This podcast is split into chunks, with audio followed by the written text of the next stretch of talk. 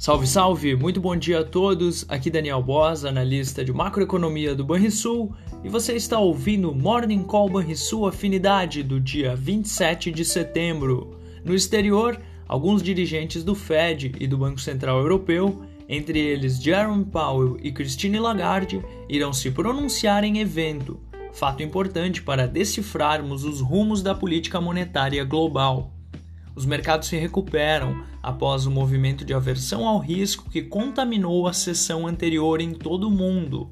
Os juros dos treasuries e o dólar caem, ao passo que os índices futuros de Wall Street sobem, mas as bolsas europeias seguem mais fracas.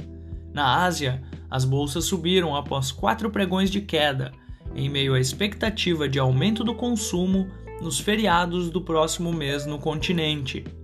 Hoje a libra se recupera parcialmente do forte tombo da véspera, e entre as commodities, os futuros do petróleo sobem, em meio a preocupações sobre a oferta. O tipo Brent é negociado na faixa dos 85 dólares e 50 cents o barril.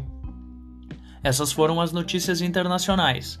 No Brasil, o alívio do exterior poderá representar alguma folga para a forte liquidação que ocorreu nos dois últimos pregões dentro do Ibovespa.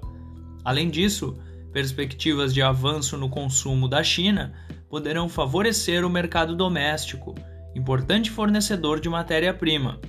O dólar mais fraco, ante pares e ante moedas emergentes, deverá sinalizar alguma moderação para a forte desvalorização do real percebida nos últimos dias.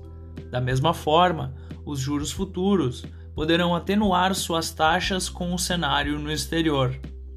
Acaba de ser divulgada a ata da mais recente reunião do Copom e nela os membros que votaram por um novo aumento da taxa básica de juros argumentaram que o aperto fortaleceria a mensagem de comprometimento no combate à inflação.